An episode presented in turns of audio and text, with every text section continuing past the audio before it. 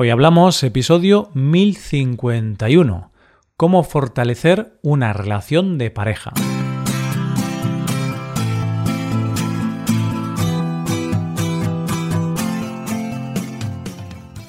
Bienvenido a Hoy Hablamos, el podcast para aprender español cada día. Publicamos nuestro podcast de lunes a viernes. Puedes ver la transcripción, las explicaciones y los ejercicios de este episodio en nuestra web ese contenido solo está disponible para suscriptores. Hazte suscriptor premium en hoyhablamos.com. Buenas, oyente, ¿qué tal? Ya hemos visto qué es el amor, cómo prepararse para una cita.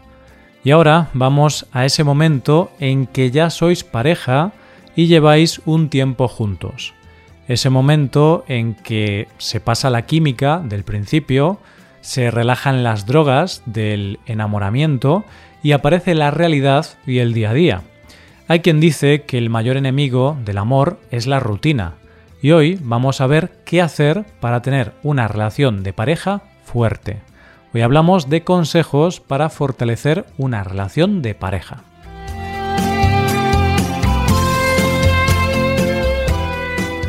Muchas veces en el tema del amor tendemos a confundir nuestras metas.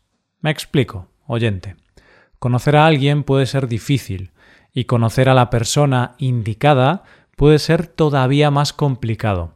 Así que muchas veces ponemos todo nuestro esfuerzo en conocer a esa persona con la que compartir nuestra vida. Nos esforzamos en conocer a esa persona. Nos esforzamos en esa temida primera cita, en la segunda, en la tercera, en todas las que vienen después. Nos esforzamos en mantener esa chispa inicial. Nos esforzamos hasta que decidimos empezar una vida juntos. Ahí solemos pensar, vale, relájate, objetivo conseguido, ya has hecho lo más difícil. Y es ahí donde confundimos nuestras metas, porque si ahí nos relajamos, estamos cometiendo un error, el empezar con una pareja es el principio de algo, no el final. Esto es como cuando un deportista de élite llega al número uno, que los periodistas le suelen decir que ya ha hecho lo más difícil, y le preguntan qué piensa hacer ahora porque ya ha conseguido su objetivo. Y entonces ese deportista suele contestar que ahora es cuando empieza lo más complicado, mantenerse ahí.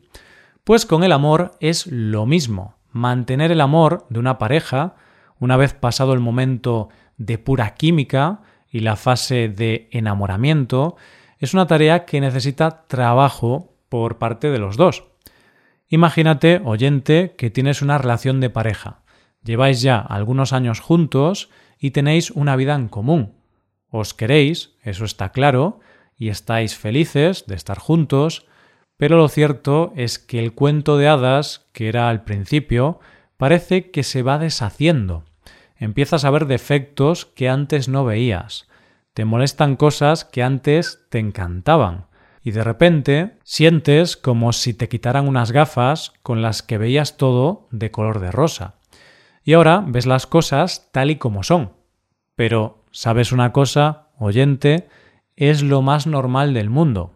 Y ahora sí que empieza la vida real, la vida en pareja real.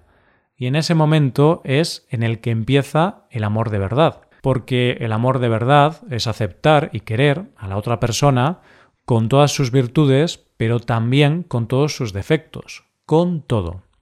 Es cierto que esa dura realidad puede pasar factura a la relación de pareja, y lo único que podemos hacer es trabajar esa relación, y cuidarla para fortalecerla y hacerla cada día más fuerte. Y puede que estés pensando que una relación, si hay que trabajarla, no es una relación buena. Pero yo no creo que sea así. Tú cuidas a tus amigos y te preocupas de mantener esa relación, ¿verdad? Los llamas, les preguntas cómo están, te preocupas por verlos de vez en cuando, ¿no? Pues eso, querido oyente, es trabajar una relación, Así que vamos a ver una serie de consejos que dan los expertos para fortalecer las relaciones de pareja. Antes de nada, hay que dejar claro que hay cosas que si no están en una pareja es que no deberían ser pareja. Siento ser tan directo, pero es así. en una relación de pareja, como en cualquier relación, lo primero de todo es que haya confianza y respeto. Si no hay eso, apaga y vámonos.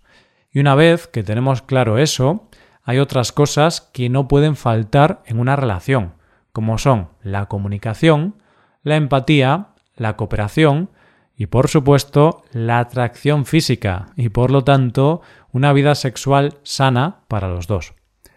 Una de las principales cuestiones que hay que tener en cuenta cuando se tiene una relación de pareja es que hay que trabajar en equipo. Sois dos personas individuales. Eso está claro. Y cada persona tiene su forma de ser, de opinar y de actuar ante la vida. Pero tenéis que trabajar juntos en la relación de pareja. Como se suele decir, los dos tenéis que remar en la misma dirección. Y cuidado, esto no quiere decir que tengáis que pensar lo mismo en todo, que no discutáis, ni nada parecido. no, lo que quiere decir es que vuestros objetivos son comunes. Imagínate, oyente, que tu pareja y tú os queréis casar. Los dos lo tenéis claro, es lo que queréis pero resulta que tú te quieres casar en la playa y tu pareja se quiere casar en el bosque. Vais a discutir y cada uno querrá salirse con la suya y ganar la batalla. Pero el objetivo común es el mismo, es que os queréis casar. Y uno al final va a ganar, pero el otro, una vez perdida esa batalla, va a poner toda su energía en que esa boda sea perfecta porque el objetivo es común y eso es trabajar en equipo. Para poder trabajar en equipo, lo primero que hay que aceptar es que la otra persona y tú sois diferentes. es decir, que cada uno tiene su forma de ser. Y lo que hay que hacer es aceptarla, al igual que te aceptan a ti, y no intentar cambiar a nadie. Intentar cambiar a la otra persona es una apuesta segura de que esa relación no va a funcionar, por supuesto, podemos cambiar, pero no podemos forzar el cambio en otras personas. Una vez asumido eso, no se puede tener una relación sana sin dos cosas fundamentales, la empatía y la comunicación. Hablar es algo fundamental para una pareja. Hablar de cosas importantes, de cosas profundas, pero también de cosas banales. Es bueno hablar tanto de cómo te sientes, como del último capítulo de la serie que estás viendo, o de una cosa graciosa que has visto en Twitter.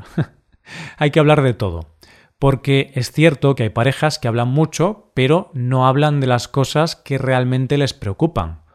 O hay parejas que, por ejemplo, solo hablan de sus hijos y se olvidan de hablar de otro tipo de cosas. No podemos olvidar que tu pareja es tu amigo o amiga y con los amigos hablas de política, de que has visto a una persona que hacía mucho tiempo que no veías, de cómo te sientes o del tiempo que hace. Hablas de todo. bueno, luego ocurre que muchas parejas dicen que no les gusta hablar de algunos temas porque siempre terminan discutiendo. Hmm. Este es un debate interesante. A mí esto también me pasa con Rebeca, que en algunos temas podemos tener una visión distinta y acabamos discutiendo. Yo creo que discutir siempre que se haga con respeto y con tranquilidad, es importante. Yo tengo que confesarte que no me fío demasiado de esas personas que dicen que jamás han discutido con su pareja, porque me parece imposible que dos personas estén de acuerdo en el 100% de las cosas de la vida.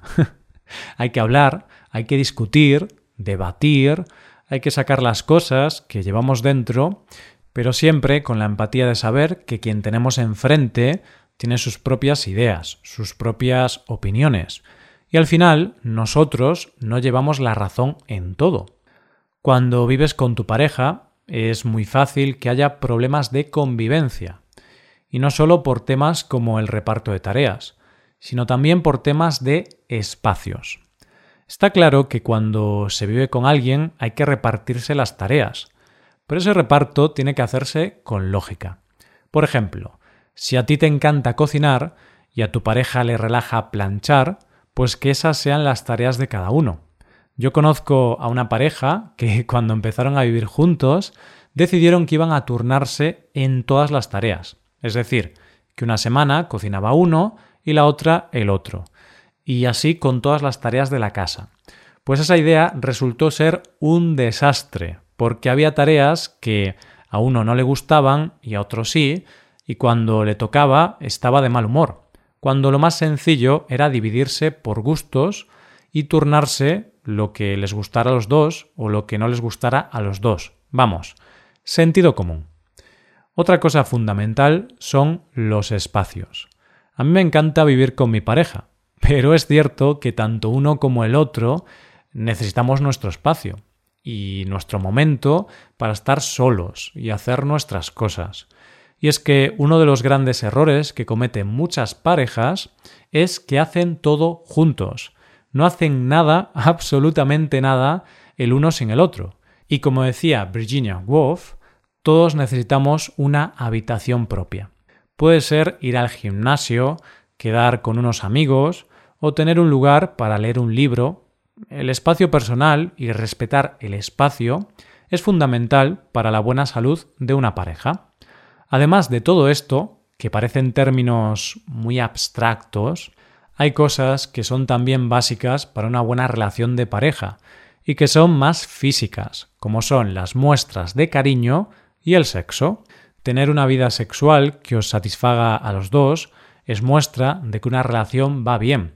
No estoy diciendo que el sexo sea lo más importante en una pareja, no, pero obviamente tiene cierta importancia. Y el sexo en las parejas, al igual que las propias personas, pues va evolucionando. Es decir, puede que el sexo no sea igual de frecuente la primera semana que el segundo año, pero tiene que estar ahí. Y quizá también podríamos decir que es preferible que el sexo no se haga por rutina como quien frega los platos. Debería ser sexo que os una como pareja. Y el sexo tiene que ver mucho con otras cuestiones que dan vida a una relación, como las muestras de cariño, el divertiros juntos, tener detalles con la otra persona o incluso sorprender a la otra persona. La clave para fortalecer y mantener viva una relación de pareja es comprender que las parejas no son algo estático, sino que van evolucionando y cambiando a la vez que cambiáis vosotros. Pero bueno, oyentes, después de decir todo esto, tened en cuenta que yo solamente llevo unos tres años y medio con mi pareja.